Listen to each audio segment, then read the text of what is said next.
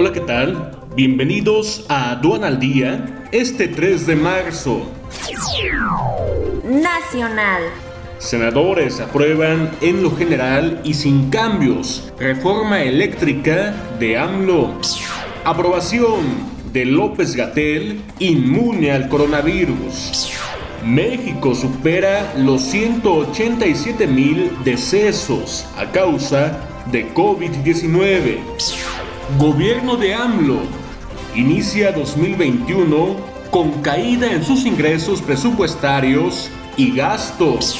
Pemex cancela contrato de calificación de Fitch Ratings. Producción petrolera en México inicia 2021 a la baja.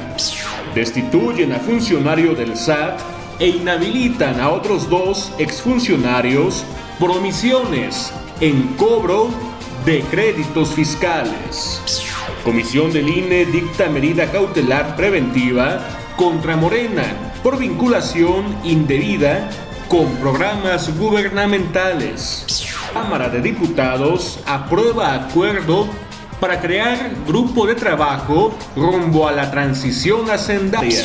Cárteles mexicanos modifican medicamento contra el cáncer para traficar fentanilo a Estados Unidos.